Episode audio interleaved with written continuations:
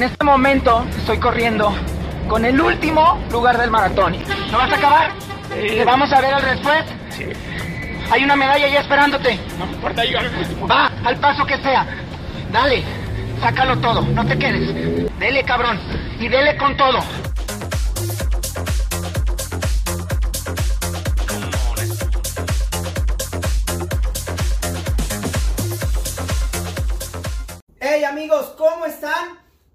Merino en un nuevo, en un nuevo capítulo de Dale Cabrón, este podcast que con muchísimo gusto transmitimos desde acá, desde Guadalajara. Es un gustazo el capítulo de hoy, ¿por qué? Porque tengo un invitado de lujo que ahorita se los voy a presentar, que es de verdad, si están viendo a través de YouTube, ya lo están mirando, de quién es, de qué se trata, Van a ver. Si están en Spotify, bueno, pues ahorita vamos a describirlo para que les quede muy bien claro quién es este personaje acá en la ciudad de Guadalajara, Jalisco. Y bueno, como saben, Corredor y Merino, el personaje Edgar García Merino, mercadólogo, maratonista, empresario, experto en marketing digital. Es un gustazo estar en este contacto, es un gustazo hacer esta pieza audiovisual y bueno, entre muchas otras cosas que me dedico allá afuera en el ámbito profesional y deportivo. Y Dale Cabrón es esto, Dale Cabrón es este podcast que trata de rescatar historias por demás chingonas, alentadoras, no solamente en el ámbito deportivo,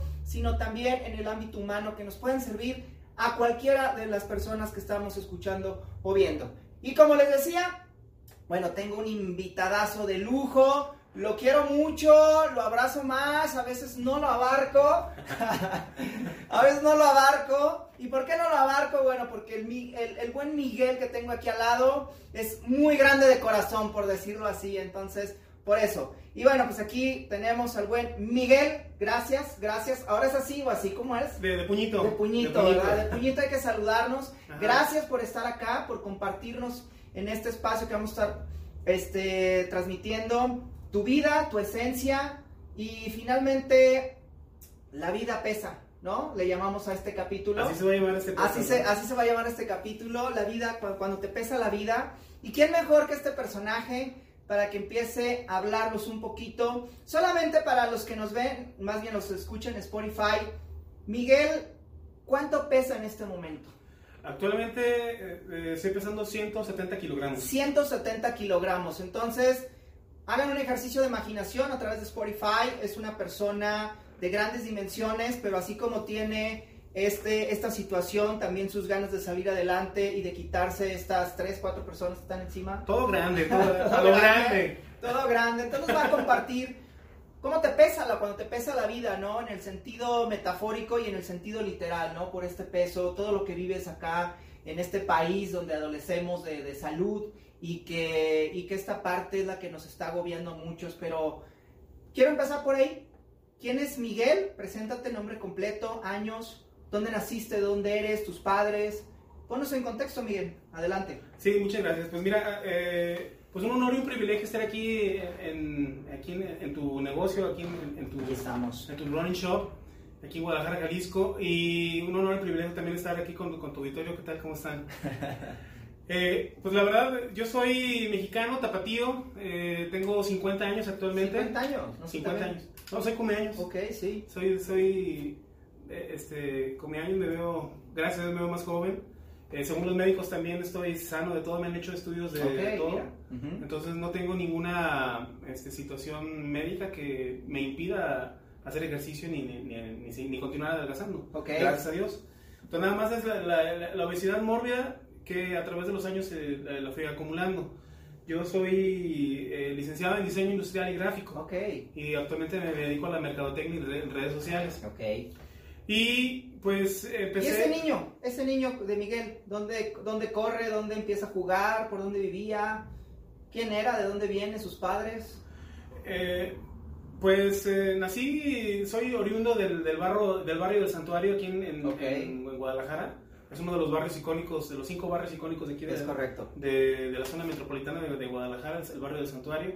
Que quiero y, contextualizar un poco, queda muy cerca del centro histórico, del centro de la ciudad de Guadalajara, ¿verdad? Sí, de la, de la renovada Avenida Alcalde, que ahora es Paseo Fray Antonio Alcalde, okay. que quedó hermoso por parte de, del gobierno de Jalisco y el gobierno de Guadalajara, que lo dejaron hermoso.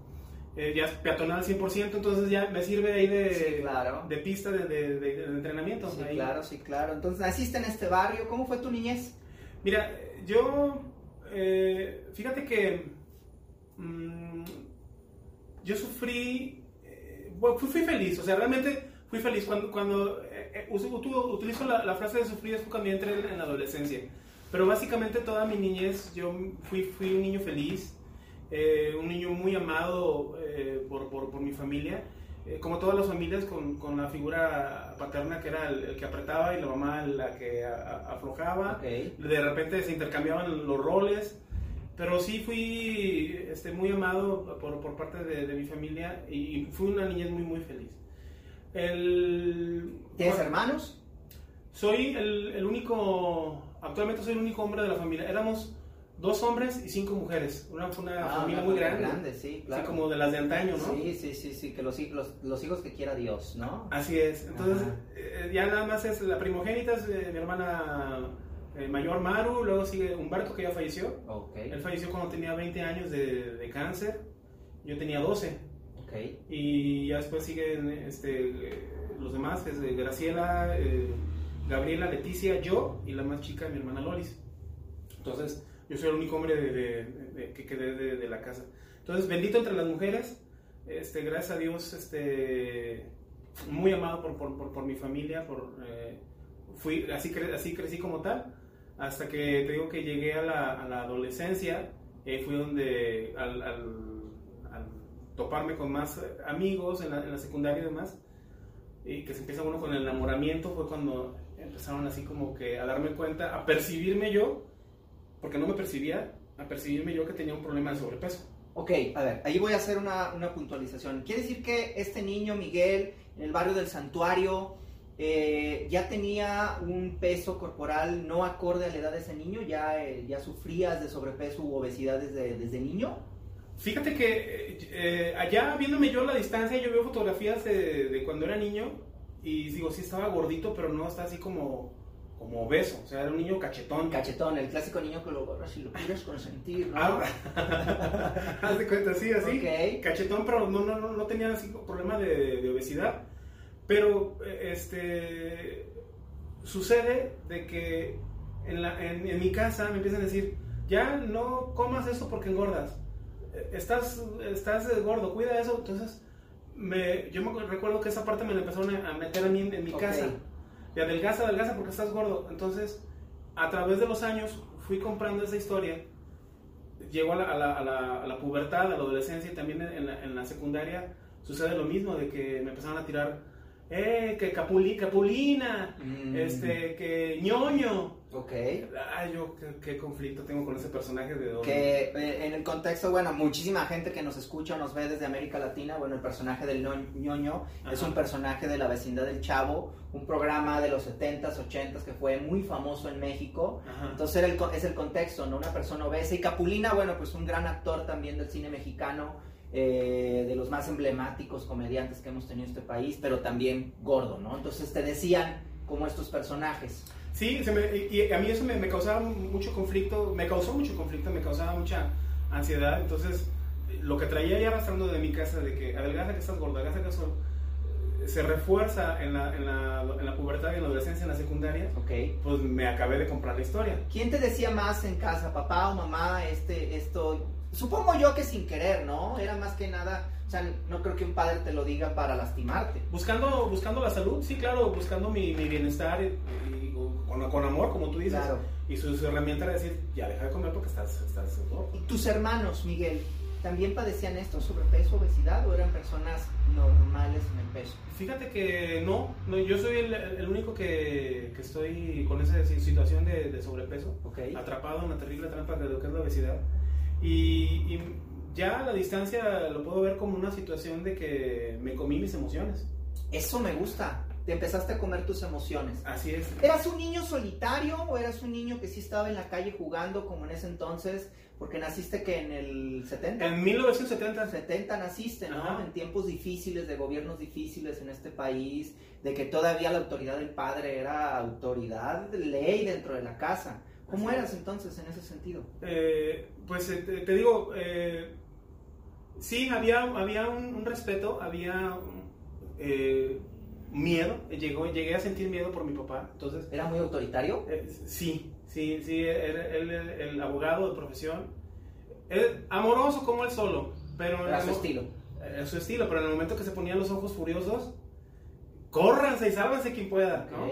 Pero era, era un ser eh, eh, dador, un, ser- un- un humano muy dador, muy amoroso con, con, la pro- con propios y con extraños. ¿Aún viven tus padres? Eh, mi papá ya falleció en paz descanse. ya en el año 2000 falleció él de, de este, una insuficiencia renal Mm. y de diabetes. Mm. Entonces, eh, eh, esa parte pues la traigo como hereditaria y también la cuestión de- de- del corazón, porque mi abuelo falleció también de un ataque cardíaco. Ok. Entonces, gracias a Dios, hasta este momento de mi vida no tengo yo ningún padecimiento. Y, y- pero pues lo traigo como carga genética. Ok, ¿verdad? ok, Entonces, ok. Entonces, Miguel llega a la adolescencia, empieza a interesarse por las chicas, este, empieza la, lo que conocen, lo que, lo que en aquel entonces se conocía como la carrilla, la ojeriza, se le llamaba, ¿no? Sí. Y ahorita se le llama bullying. Tú ya empezabas a sufrir más fuerte eso en la adolescencia. Sí, sí, no, pues eh, eh, digo, pues, quien sean más contemporáneos de, de- de nuestra edad, eh, digo, no nos dejarán de mentir, cuando era la carrilla, carrilla dura y, y a llevarse y salvarse quien pueda, ¿no? Claro. La- eh, y como tú dices bien, ahora que, que es, que es bullying, y sin embargo, eh, tú no, yo no lo percibí en aquel, en aquel momento, pero sí hubo un daño emocional que, que contribuyó a, a sumarse a la idea que yo me empecé a fraguar en, en mi familia de no ser suficiente. Todo tiene, todo, eh, ahora que he estado estudiando más acerca de la obesidad, pues para poder ayudarme a salir Ujú. de, de este estado en el que me encuentro, Ujú. eh, me doy cuenta que todo lo que es la obesidad, y no me dejarán mentir los Ujú. amigos que nos ven aquí en cámara, que cuando tú eres obeso y si, si estás viendo esto te vas a sentir identificado, que en algún momento de tu vida desde la niñez empezaste a sentirte no suficiente con papá, a no ser suficiente con mamá, a no ser suficiente en la escuela, a, a ser un buen alumno, a- a- cuando pasas a la adolescencia, no ser suficiente para la chica que te gusta, Ok. Y así... Entonces, ¿es un problema de autoestima, Miguel? Definitivamente, defini- definitivamente es de daño emocional y de autoestima lo que es la obesidad. Pero, a ver, Miguel, yo te veo y bueno, eh, te lo puedo externar, veo que eres un tipo agradable físicamente, tus facciones, o sea, Sí, eres un tipo guapo, ¿no? Eres un tipo Sí lo guapo. soy. Sí, claro. Sí, sí, sí, en el sentido físico, pero obviamente que yo te conozco también en el sentido interior. Pero entonces, ¿por qué? ¿De dónde nacía esa inseguridad? ¿Cuál era esa inseguridad? ¿Qué había? ¿Era como tal entonces este peso excesivo que ya había el que te causaba esa inseguridad? Eh, yo creo que sí. Eh, en, en mi caso muy en, muy en particular, te puedo comentar a ti y a todo Ujú. tu auditorio, de que es, es como una bola de nieve. O sea, eh, mi, mi obesidad yo la vi, eh, la sentí como si fuera una bola de nieve. Al principio de, veía, oh, ya subí de peso. Oh, pero no importa. Eh, me empecé a, a- a comprar yo la historia de que quien me quiera, que me quiera como soy, ¿no? Que no, no importa lo de afuera, mientras lo Ok. de adentro esté bien, lo, lo no importa. Y bajo esa tónica yo me fui eh, autosaboteando y eh, poniéndome la trampa de, de- en mi zona de confort de no hacer nada por mí, de no, ser, no hacerme responsable y protagonista de mi vida y caer en la victimización. Porque el ser humano, por lo regular, cuando nos sucede o acontece algo en nuestra vida, lo primero que hacemos como reflejo de, de protección es echarle la culpa al otro. Es, Ok. es tu problema de percepción, no es el mío. Ok. Ese es un momento de, de reflejo. O sea, te decías el gordito feliz. el gordito feliz. Soy feliz, así Que eso soy. es una tremenda falacia, es una farsa. Ok, ok, ok. Lo- Digo, las personas que nos están viendo aquí, aquí en, en- en- tu blog o a través de, de- de todos los- Ujú. de lo- donde vaya a pasar este video, y estás gordito, no me vas a dejar mentir. Eso es lo de la careta, de que el gordito feliz es una careta. Sí, claro. O sea, detrás hay una tristeza profunda.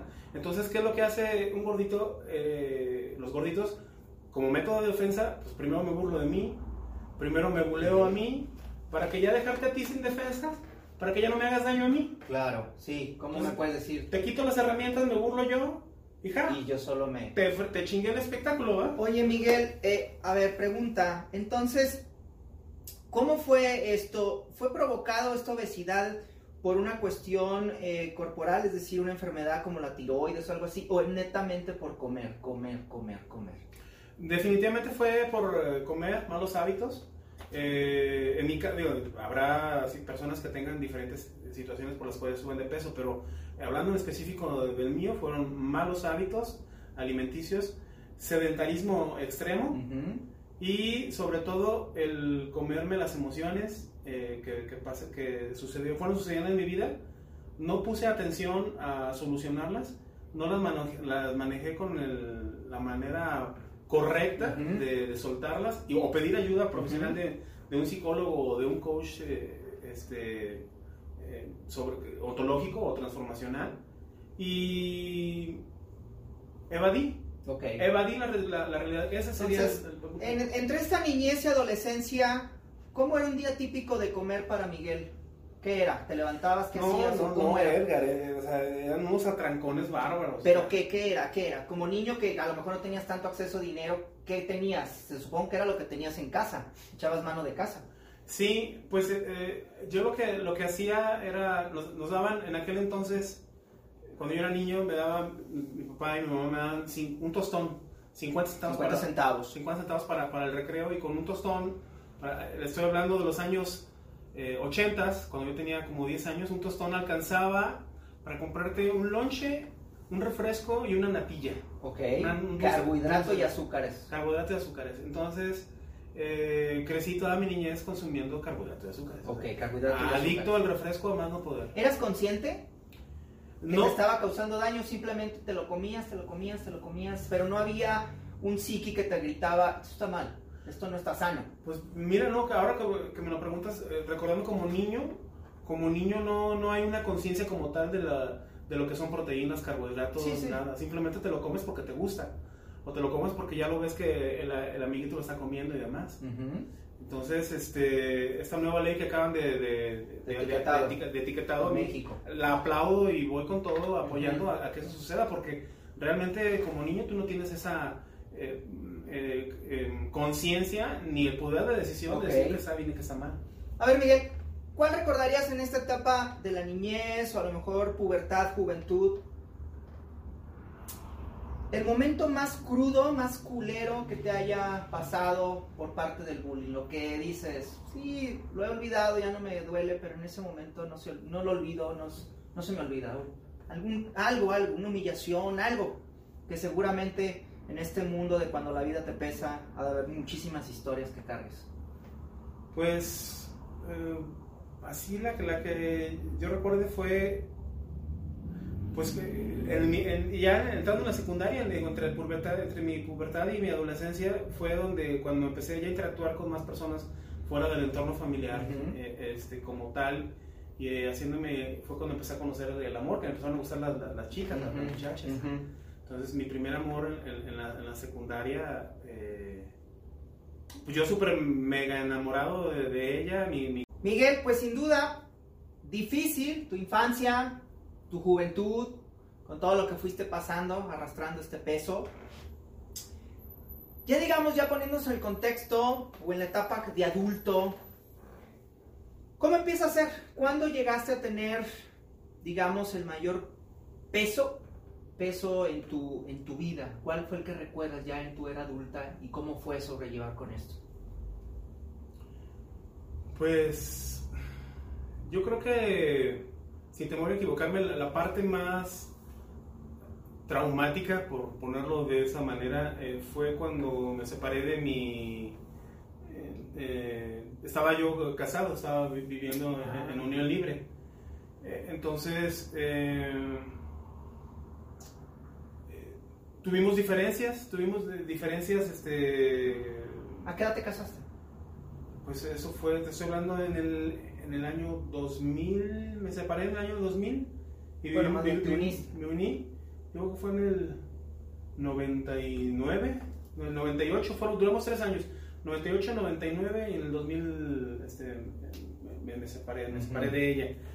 Eh, fue ahí porque... Mmm, pues yo en aquel entonces yo, yo este, viajaba mucho, viajaba mucho, trabajaba en la ciudad de, Morelia y pues ahí, digo, quiero creer que, fue mi, mis, continuas ausencias, de que estábamos jóvenes los dos, de que no sabíamos exactamente lo que queríamos y se dio la, separación, se dio la, separación, decidimos eh, terminar la relación.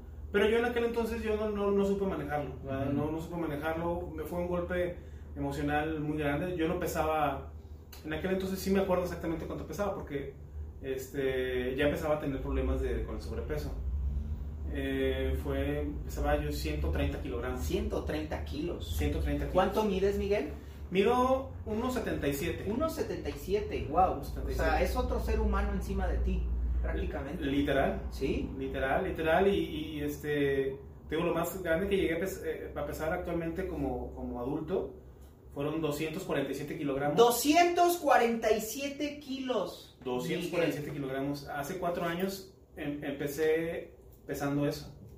Entonces digamos que esta relación que truena es el último, la última impulso para que tus eh, condiciones emocionales se detonaran para mal, se cambiaran totalmente. Sí, sí, y, y realmente eh, yo no, no lo supe manejar. Digo, para que una, una relación de pareja no funcione se requieren dos personas. Es correcto. Y en aquel, en aquel momento de mi vida yo no lo supe manejar. Y como lo comenté en, en el anterior bloque, Ujú. es cuando sucede una situación es más fácil echarle la culpa a otra persona. Ok. Sabes que es, es tu pedo, tú me, lo, tú me lo estás ocasionando a mí y yo me pongo en el plan de víctima. Entonces en aquel, en aquel entonces eh, caí en el, en el plan de victimización, la culpa es ella, este, yo estoy bien, evadí mi responsabilidad, eh, no solucionamos nada, no llegamos a un acuerdo, terminamos, pero a mí me, yo terminé con mucho dolor en esa relación porque yo sí la amaba. Eh, pero pues la falta de comunicación, la falta de experiencia, fue mi primer novia, mi primer, mi primer todo, ¿no?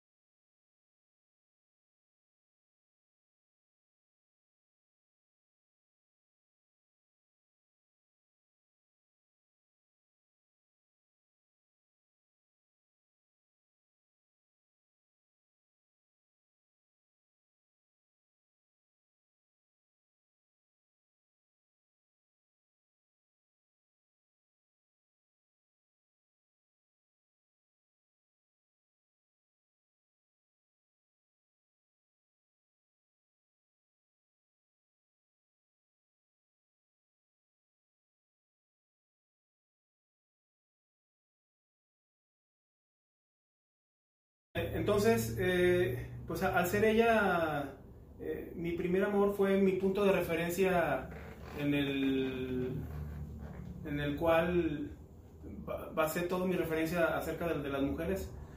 Me, alejé por completo, me aventé a, comer más, me enfoqué a trabajar y fiesta, trabajar y fiesta, trabajar y fiesta. Ya no, no quise saber nada de, entablar re- relaciones con, con mujeres por ninguna índole y empecé a subir, a subir más de peso. Alcoholizarme, fiesta, desvelarme, trabajar. Alcoholizarme, fiesta, desvelarme, trabajar. Entonces eso me llevó a ganar más peso, pero fue una bola de nieve que fue creciendo más, mi abdomen fue creciendo más, entonces eso me, me llevó a otra situación aún más grave. El que mi abdomen creciera tanto que me empezara a cubrir mi, mi- mi área genital. Ok. Entonces eso me empezó a, restar a mí mucha seguridad al momento de relacionarme con otras mujeres. ¿Y, y, y así fue con esta anterior persona? ¿Hubo problemas en el ámbito sexual que... Sí, pues eh, de hecho fue una de, la- de las eh, cosas de que no había empatía eh, sexual, eso fue una de las Porque era difícil. difícil, pues digo, no es lo mismo una persona sana que tenga 70, 80 kilos desplazar eh, eh, su cuerpo a una alguien que en aquel entonces yo pesaba 130. Eh, eh, y, entonces eso fue, ocasionó un problema. Y, y fue una de las eh, situaciones que hizo la ruptura, la, la, O sea, la- la Sí, separación. por lo de tu área abdominal que ya cubre, entonces es, es difícil, es difícil, ¿no? Sí, muy, muy, muy difícil. Digo, las personas que, que sufren de, de, de pa- de obesidad o sobrepeso, digo, pues, se, se sentirán identificadas eh, eh, conmigo eh, de la- lo que implica el, el, el momento que estás en intimidad, lo que implica moverte con esa cantidad de peso. Sí, coordinar ahí los cuerpos, ¿no? Porque... Sí, toda la magia que existe en, en una relación sexual se pierde con el, con el sobrepeso. Supongo que también, eh, Miguel, la parte de, de tener una erección es difícil, ¿no? Porque tu cuerpo está bombeando sangre a todos lados y, y bueno, pues tu miembro ha de quedar desfavorecido de esa situación, ¿o cómo es? Pues mira, en- en- gracias, gracias a Dios, gracias a Dios en, en- en esa parte eh, todo eh, no ha dejado de funcionar, pero sin embargo sí es difícil porque lo, lo- lo cubre todo la- lo que es la- el abdomen. Ok, entonces como desplazarlo hacia arriba. Eh, Sí, esa, esa situación es muy, es muy incómoda. Para mí no me da así como que mi, no me favorece mi sex appeal, en la manera de sentirme seguro de sí mismo y poder eh, tener una interacción con, con la mujer que me gusta. Entonces, esa, par- esa parte, digo, la, he estado trabajando a través de, de- de- de- mis emociones eh, y pues para seguir a, eh, a la, a la par, cuidando mi alimentación y haciendo ejercicio para solucionarlo. Pues, Ok. Al final del camino no nada más, como te dije hace rato, nada más es de que, ay, pobrecito de mí, miren lo que estoy padeciendo. No, es qué vas a hacer para solucionarlo. Oye, Miguel, entonces empiezas en la fiesta, en la tomadera, en la comedera. ¿Dónde fue entonces ya el punto ya más, pum, a qué edad? ¿Qué edad fue- el punto más terrible, más fuerte, más todo? Pues fíjate que durante todos estos años, estoy hablando, desde- fue desde el 2000 hasta el- hace cuatro años, que son el 20, hasta el 2016, del año del 2000 al 16, fueron una fiesta completa de 16 años. Fiesta, fiesta y con la cuchara grande, o sea, de trasnochada, mínimo tres días a la semana, eh, comida abundante, bebida abundante y... Cero ejercicio. Cero obviamente. ejercicio, sí, no, sed- sedentario completamente. Ok, una vez platiqué contigo y me decías que, que la transición era, porque a veces trabajabas en casa, era tu computadora, tu sofá y el refrigerador. ¿Recuerdas cuando platicamos Sí, eso? ¿Así sí, sí. era cuando estabas en casa? Sí, pues, eh, yo tengo este, mi, mi negocio en casa, tengo un, un cuarto dedicado como oficina, entonces soy este, diseñador industrial y gráfico, entonces todo es por computadora y tal cual es ese, ciclo que es, te despiertas, te bañas, bajas a, a la oficina, eh, haces un snack ahí previo de café o, o pan o desayuno y eh, al estar trabajando, eh, pues yo eh, ya estoy erradicando esa, cosa- esa mala, ese mal hábito, pero es de estar comiendo muchos dulces para despertar la creatividad o, o concentrarme, pongo la música, me pongo a diseñar, pero es estar comiendo los dulces. O el café acompañado de la galleta, entonces todo eso sumado a, a que no hago ejercicio, pues se vino el sobrepeso.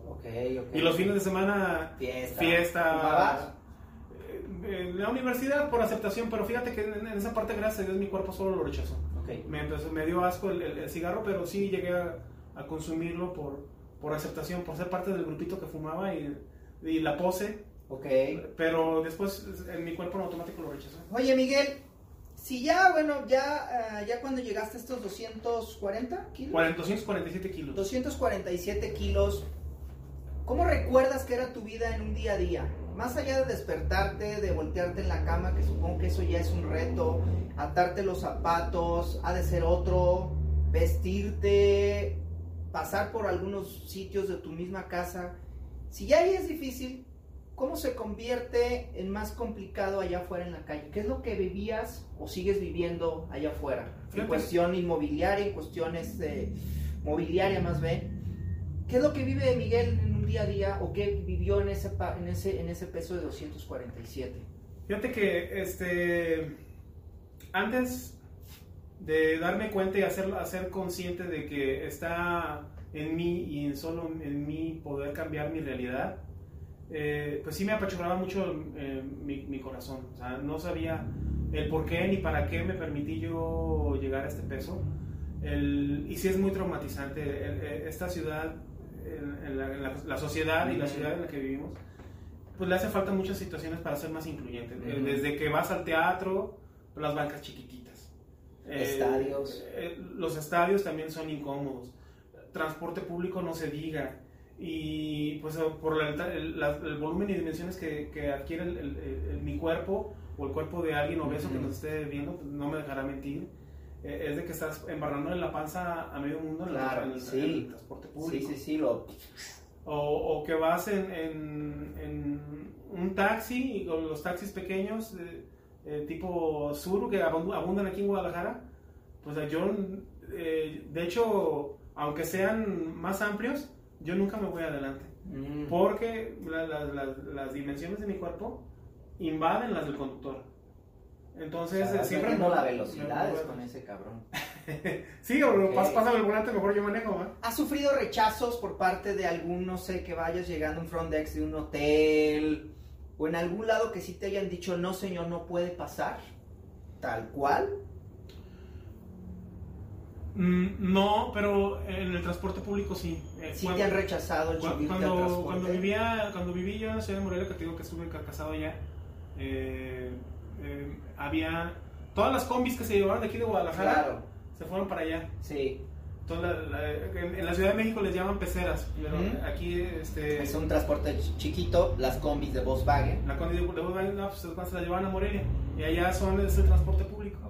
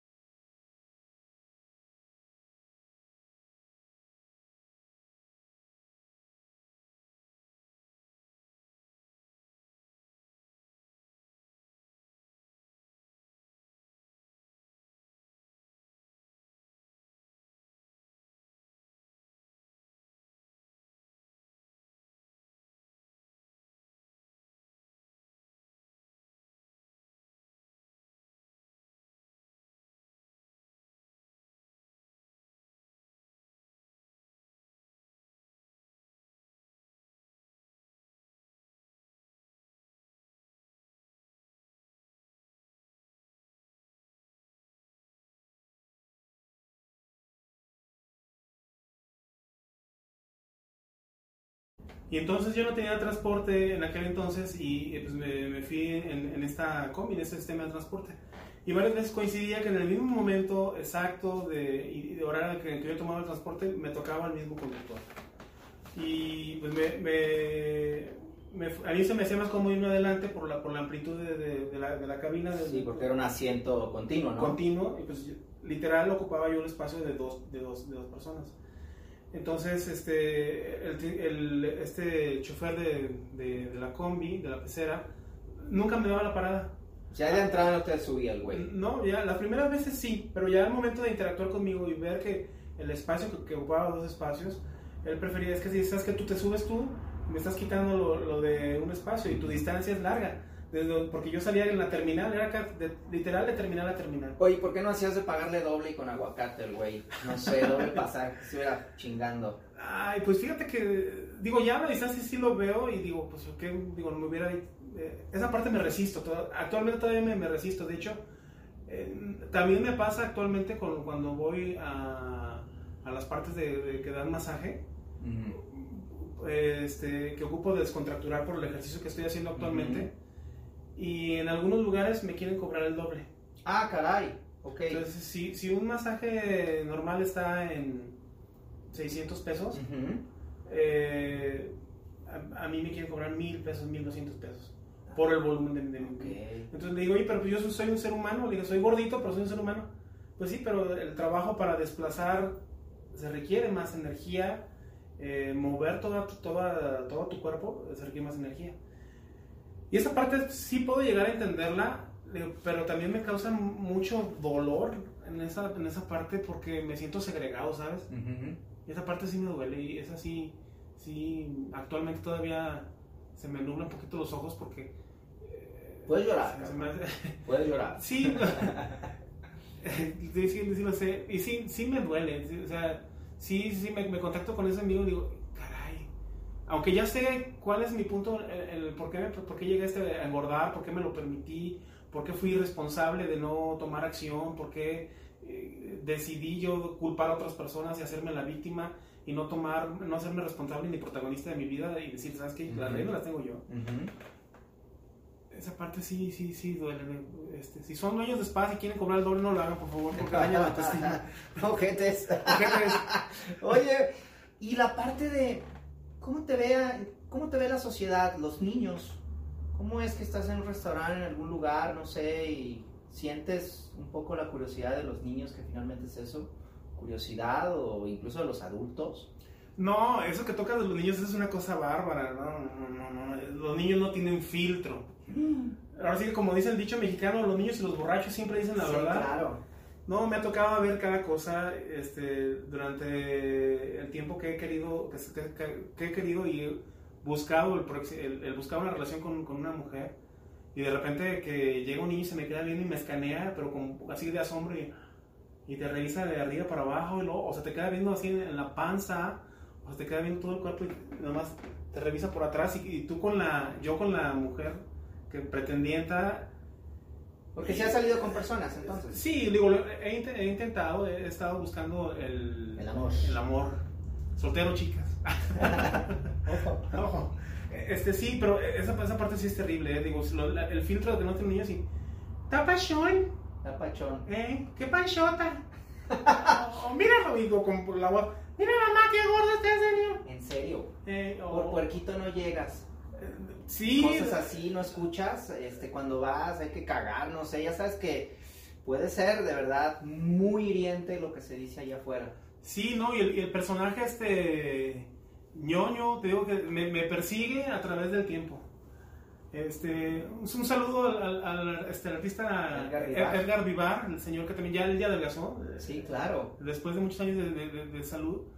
Pero fíjate, y cosa curiosa, ese personaje, eh, eh, digo, el ñoño en, en, en, la Ciudad de México y, y, ciudades conurbadas, quiere decir que alguien que es este, fatuo, que es este, ligero de pensamiento, que es tonto, que es... Eh, o sea, no es la connotación de gordo. De gordo, ¿no? Que te dicen, ay, qué ñoño eres. Es como decir aquí en Guadalajara, ay, no seas menso. Ok. Ay, te, te pasas de, de menso, ¿eh? ¿Has viajado fuera de México?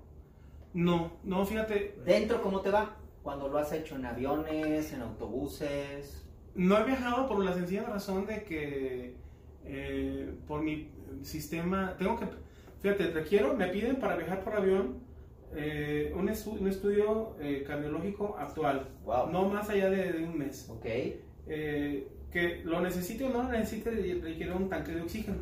Wow. Entonces, eh, y aparte pagar doble asiento, porque en un asiento normal No no, cabe. Entonces, esa parte también se me hace, no, obviamente no incluyente, muy agresiva y a mi punto de vista una falta de, de- de respeto Ujú. en, en- en ese, en ese aspecto hacia una persona con, con- con obesidad. ¿no? Y Sí, digamos que la misma obesidad, Miguel, Mike, Iron Mike, porque ahorita vamos a entrar a esa parte, porque lo conozco en las carreras. Hasta eso te has privado, no solamente en el amor, sino el conocer, el viajar, el ir a visitar a un pariente, o sea, todo eso ha repercutido el hecho de que te hayas comido tus emociones. Sí, eh, y, y eso pesa, pesa, pesa muchísimo porque mi calidad de vida a través de los años se ha demeritado y yo he minimizado el hecho, lo, minimicé durante muchos años, durante cerca de 16 años, lo minimicé de que, ah, no pasa nada. Gordito quiere- pachón, feliz. pachón, y si no, y si no pago por, por- pago por amor, ¿no? Pues ahí con prostitutas, así. Eh, o- sí, pero en algún momento de mi vida lo intenté Ujú. y lo viví, más sin embargo ese ambiente es vacío. En el Sí. momento de que se te acaba el dinero, se te acaba el amor. Claro, Y, y, y aún así pagando, te das cuenta de que te van a lo, hacen, rechazar. lo hacen por el, obviamente por el dinero, pues, claro, pero, sí. pero tú ves la- la- la- el lenguaje físico y es de desagrado. Desagrado. De que no lo estoy haciendo porque quiero ser, ándale, pues ponte, ¿verdad? Ujú. Entonces, esa parte también va, quieras o no, va y me, va- me ha ido hiriendo en, en muchas veces y, y es, eh, causa un vacío. Miguel, Iron Mike, ¿alguna vez has, y esta pregunta va a ser dura, ¿alguna vez has intentado o considerado no vivir? Varias veces en, en mi vida lo, lo- lo he llegado a pensar. Varias veces sí de ¿Solamente a pensar? A pensar, sí, nu- nunca he llegado a, a la acción. Eh, nunca he llegado a un, a un caso tan severo de inconsciencia, porque que yo creo que las personas que atentan contra su vida y, y- y- y llegan a hacerlo es en un grado de inconsciencia y con la intención de hacer un daño a otra persona. Es, volvemos a lo, a lo que hemos comentado en todo este podcast, en todo este video, es el, el evadir la realidad y echarle la culpa a otra persona. Claro. Entonces sí he llegado a pensar, "¿Sabes que ya no quiero vivir, Dios mío, llévame a la hora que quieras, este, más sin embargo, el, el dar esa inconsciencia total para atreverme a hacerlo, no, nunca lo he hecho. Pero es que hasta eso representa un problema, ¿no crees, Miguel? El ataúd o como sea, o la cremación, desconozco si toma más tiempo, si te van a cobrar, bueno, no a ti pues obviamente, porque ya no estás, pero no sé si todo eso también, pues, no es lo mismo cremar a una persona de 70, 80 kilos a una de tu peso, todas esas cuestiones, hasta POTS, vida... Pues yo creo que, eso- digo, nunca me había puesto a pensar en esa parte, digo tú porque lo ves desde, desde afuera, pero eh, créeme que, bueno, en mi, en mi experiencia, en la, en la parte cuando estás en esa depresión, no te pones a pensar en eso. O sea, o sea, lo, lo que, lo que quieres es ya que termine tu sufrimiento, terminar con, que, que, que acabe tu, tu, tu existencia. Pero bueno, yo en lo personal, no- hasta ahorita que tú lo mencionas, no, no lo había, no. lo había, no había contemplado. Pero si- sin embargo, fíjate que eh, este, es muy buena retórica eso, porque no, no, no, no lo había pensado. Pues, pues es que hay muchísimas cosas que a lo mejor lo vemos desde otra perspectiva. Es complejo, es complejo lo que está pasando Miguel, mejor conocido como Iron Mike. Pero esta pala esta, esta, este nickname que tiene, precisamente es la parte, la parte bonita de todo esto, el por qué lo conozco en las carreras. Puedo decir que es un corredor, porque se ha inscrito una carrera, porque tiene un sueño de una carrera, porque ha hecho carreras, aún y como, como está en sus condiciones. Y esa parte, quiero entrar en ella para profundizar y para que nos digas dónde está actualmente Iron Mike y qué viene para Miguel. Y eso, y eso es la parte que principalmente por eso quise invitarte. Sí, pues eh, fíjate que bien que tocas el, el punto de, de lo de Iron Man. eh, pues, hace cuatro años, en el 2016, eh, cuando colapsó mi cuerpo, realmente ya no podía ni caminar 10 metros. ¿En ese 2016 llegaste a los 247? En el 2016 llegué a pesar 247 kilogramos. Muchísimo, la, la verdad, como jamás en mi vida había estado yo, yo pesado. Pesado. Y este, sucedió que eh, ya no podía caminar ni, ni 10 metros. Fue, colapsé en un evento familiar, en una graduación en un teatro, el Teatro Charlie Chaplin aquí en, en- Guadalajara. Quienes han de aquí en Guadalajara conocen las inmediaciones del teatro, es un rectángulo enorme como de tres cuadras. Y yo no había lugar por las obvias razones de- de- del evento familiar, de la graduación de infantil. Y dejé el cuadro a, a tres cuadras, las tres cuadras más, El auto dejaste. el, el auto lo dejé a tres Ujú. cuadras. Y las tres cuadras más difíciles de mi vida, ahí fue cuando me percaté lo que era caminar tres cuadras. Porque antes yo cuadras. usaba mi vehículo para, para todo. La tienda que estaba a la vuelta de la casa, ¿En serio? me subía al carro y eh, me- lo que es la vuelta a la manzana en el carro. Fua. Entonces este, estaba, estaba en una condición física deplorable y terrible. Y ahí lo, jamás lo, no, no estaba consciente yo de eso, vivía en automático. Ujú. Y ahí cuando dejé el automóvil llegué al teatro y, este, y me di cuenta del- de, de la distancia, pues ya llegué ca- cansado al teatro, pues quise sentarme, mi mamá ya me estaba esperando adentro, pero agarró un lugar al centro del teatro y ya me- con mi butaca apartada, pero pues es con permiso, con permiso, poniéndole las pompis a las personas de atrás y la panza en la nuca a las personas de adelante.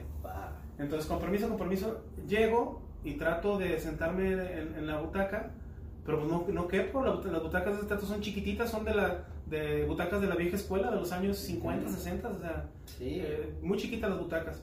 Entonces, no ocupé, nada más estaba sentado en la, en la pura orillita con mi coxis, con medio cuerpo de un lado, con medio cuerpo del otro, y sentado, li- literal, estaba en balance, o sea, no estaba ni siquiera sentado, estaba haciendo fuerza con mis piernas para detenerme.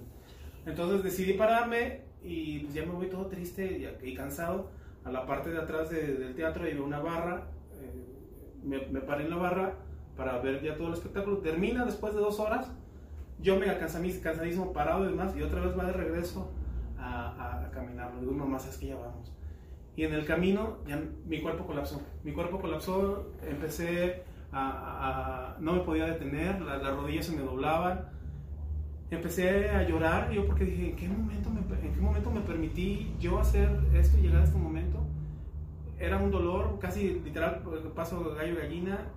Y yo con mi mamá a un lado, lo único que se me ocurrió fue empezar a decir a mi mamá, mamá, perdóname, por favor, perdóname, no quiero hacerte esto, yo no quiero ser una carga para ti, me estoy haciendo viejo, no quiero esto para mí, perdóname, yo no sé en qué momento eh, me permitió hacer esto, lloré, ahora sí que mi mamá, viendo ahí a mi mamá con la, la cara de sufrimiento que tenía de verme ahí, eh, fue el- el- ahí fue donde colapsé yo, de que me cayó el 20 de, que, Física y emocional. de que tenía que hacer algo. Ok. sí. Y ahí empezaste. Me llegó de trancazo la vida de peso. Ahí llegaste. Ahí Ah. llegaste. ¿Y qué siguió el día después? Una hora para caminar esas tres cuadras, para llegar al automóvil. Ok. Este, después de ahí dije, ¿sabes qué? Requiero hacer algo. Me empecé a buscar en, en- en redes sociales, en, en- internet, qué, qué es lo que había que hacer. Y me encontré en aquel entonces eh, un personaje aquí en Guadalajara que se llama eh, Pepe Man, eh, Pepe, Le José- mandamos un saludo. Pepe Torre. Saludo, querido amigo. Sí, un personajazo acá en Guadalajara, como bien dices. Muy conocido y tiene un equipo de, de- de- de corredores acá en, en- en Guadalajara. Y él también está saliendo de la terrible trampa que es la obesidad. Ok, entonces Él, él ya, ya lo ha logrado y ya lleva muchos kilos abajo. Empiezas con él y ¿qué empieza a suceder? ¿Lo encuentras, entrevistas y...? Ah, Hay mucha empatía porque él, él, eh, me dio la mano sin pensarlo, me, me, me ayudó, me dijo, ¿sabes qué? Vente y con mucho gusto yo te apoyo, nada más yo quiero tu compromiso de tu puntualidad y de que realmente quieras hacerlo.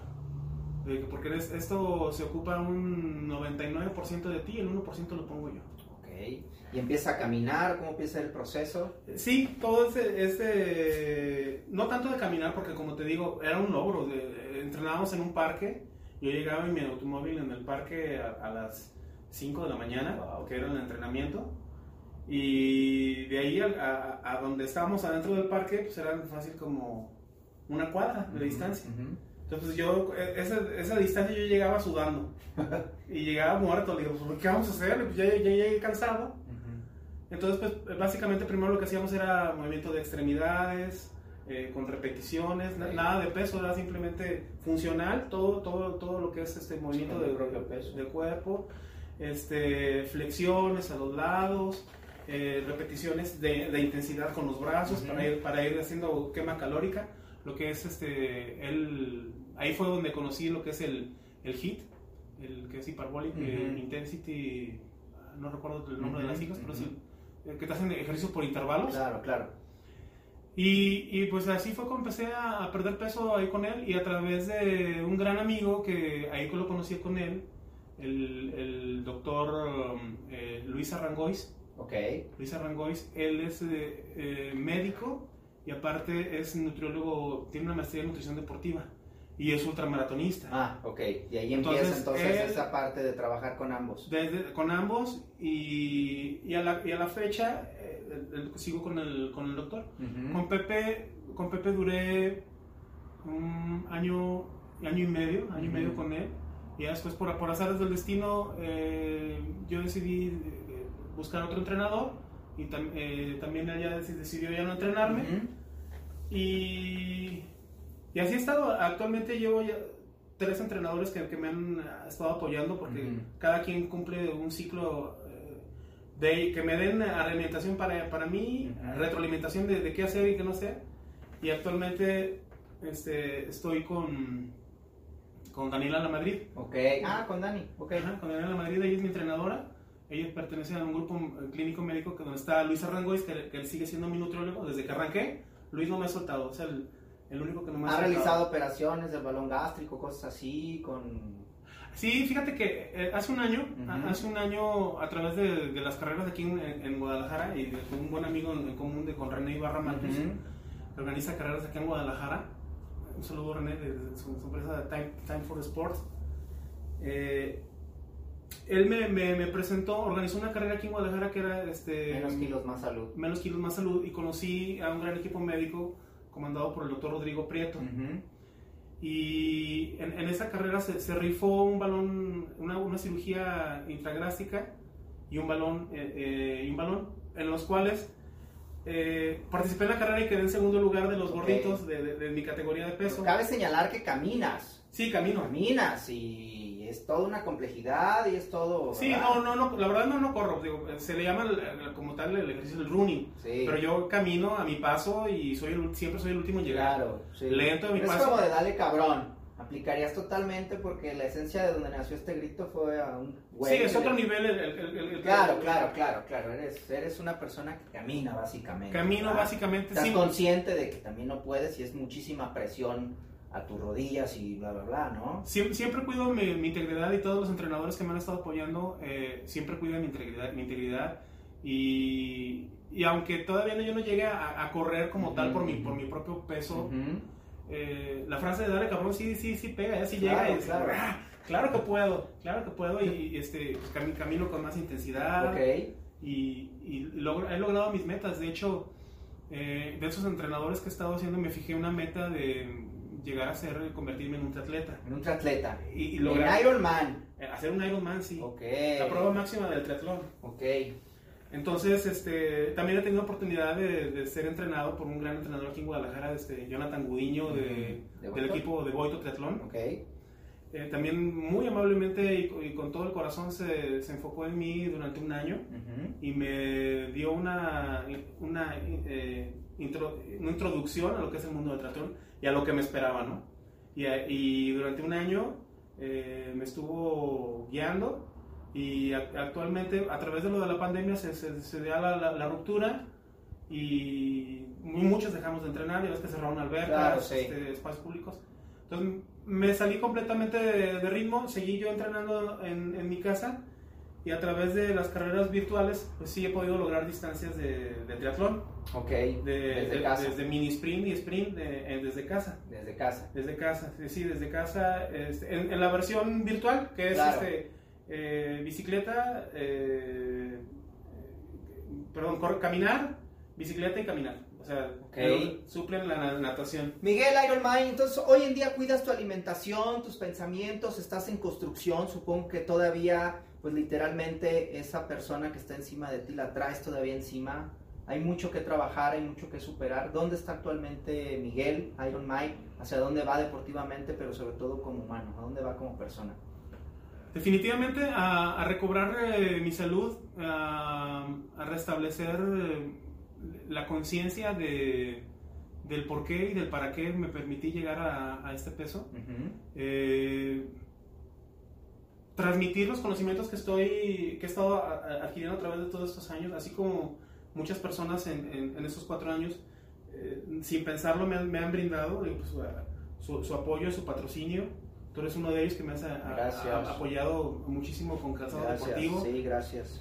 Eh, Entonces, eh, es, yo, mi anhelo es retribuir eso a la sociedad y sobre todo a los niños, a los jóvenes y a, a, pues, a cualquier persona, pero principalmente enfocado a los niños y adolescentes, porque ahí es donde se, se requiere Claro. hacer Claro. la, la mayor parte.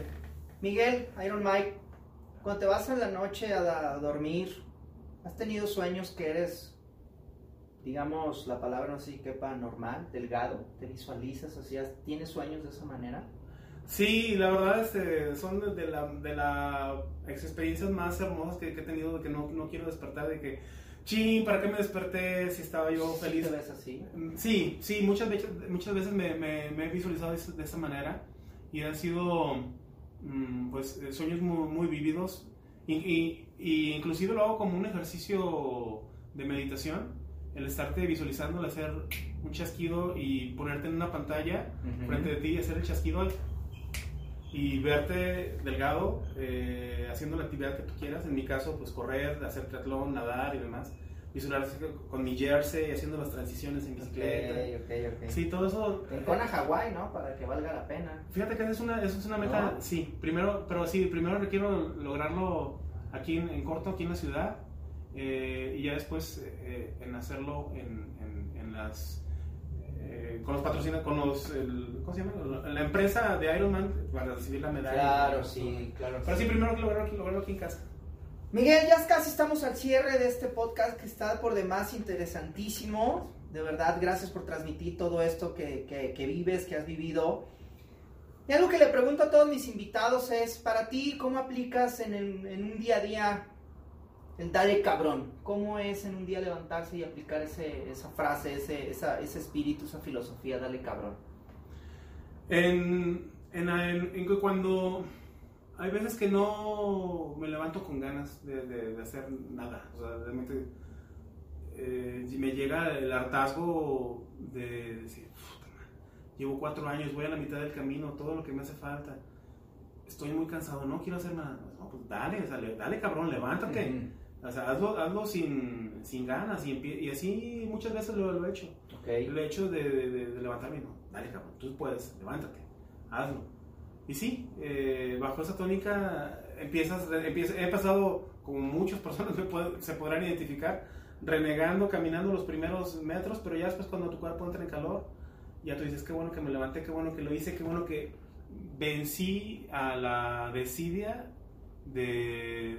Y sobre todo al vencí el respetar mi palabra, ¿no? Claro, a ti mismo. A ti, a ti mismo. Sí, porque es- al final del camino es eso. Es un regalo de ti mismo para ti mismo. Es, es algo maravilloso cuando llegas a, a- a ese punto que tú dices, sabes que eso lo estoy haciendo por mí, para mí y sin nadie más. Porque al final de cuentas, eh, si va a suceder cualquier cambio en tu vida, depende de ti, de que tú lo hagas. Ujú. Qué chingón, qué chingón, de verdad, muchas gracias por transmitir esto, por, por crear conciencia de la importancia de nuestro cuerpo, que es un templo, es lo único que tenemos, y nuestra salud es un tesoro invaluable. Eh, comparte tus redes para que la gente te siga, Yo para que como, como si te quiere escribir, identificar, meramente platicar, tú como profesional, adelante, tu número telefónico, tus páginas, es el momento. Muchas gracias. Pues miren, ya, eh, los, los invito a que, eh, si así lo eligen, eh, en mis redes sociales, estoy como ah, Iron Mike 2020. en- Iron Mike I R O N M I K E, ¿verdad? Ajá, es, sí, tal cual. Iron como de, de hacer en inglés, Iron. Sí. Y Iron Mike. Iron Mike 2020. Y así me encuentran en todas las redes sociales, en este, y- todas, YouTube, eh, este, Twitter, Instagram, eh, Facebook. Y en este momento nada más tengo eso. Y por. WhatsApp, si así lo eligen y, Eh, Una muchacha que te envíe de hola, ¿cómo estás? ¿Qué, qué, qué simpaticón y muchachón está este, Me ¿verdad? gustaste. Me gustaste, yo termino de adelgazarte. Eh, este, sí, como no es el 33, 13, ay, de Dios, 33, 13, 20, Dios, no me lo sé en mi celular. Uh, mijo.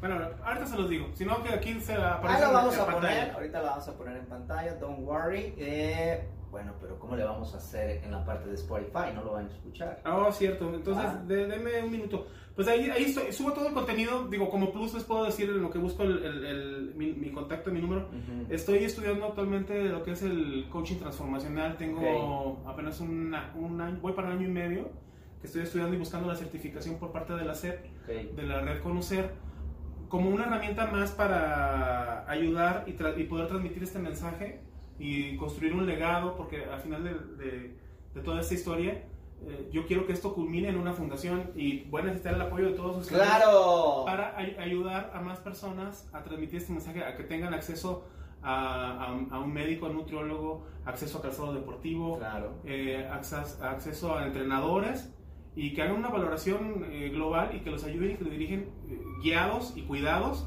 a que logren sus objetivos Pero- en cualquier disciplina, ¿eh? no nada más correr, Pero lo primero es la conciencia personal, ¿no? Que no Sí. te abandones. que no te abandones. Que Es- tomes la vida por los cuernos y que no eres un gordito feliz, cabrón. Que No. te dejes de esas pendejadas. No, el gordito feliz no existe, eso es una falacia, es una mentira. Y de gordito a gordito, si tú me estás viendo, tú sabes bien que es una manera de defensa, de decir, me, me autocritico yo mismo, me ridiculizo yo mismo, para quitarte a ti Ok. las herramientas de que me ataques y ya te chingué, Ok. y ya no tienes nada con qué agredirme, y yo soy feliz porque soy más cabrón que tú, ¿verdad? Excelente, excelente. ¿Encontraste tu número o no? sí, pues? sí lo encontré. Dale. 33, 26, 34, 31, 76. Una vez más. 33, 26, 34, 31, 76.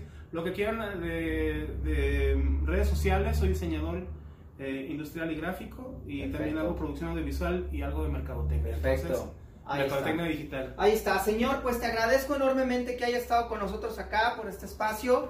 Gracias por transmitirle a toda la gente que está escuchando a través de Spotify y YouTube. Dale cabrón, de verdad que muchas gracias por tu tiempo y estoy seguro que vas a llegar a ese estado físico, pero más que un estado físico estético, un estado emocional, espiritual que tiene que cambiar, que tiene que transformarse, porque eso es dale cabrón. Y muchas gracias, Iron. Al contrario, un honor y privilegio, mi querido. Gracias, amigo. gracias. Y lo abrazo porque está bien pachoncito, está bien rico. Chicas, verdad, ya saben. No, de verdad, ¿eh? De verdad, está rico este hombre. Y bueno, pues a todos ustedes, muchísimas gracias. Nos vemos en el próximo capítulo de Dale Cabrón. Gracias a todos ustedes por acompañarnos. Yeah.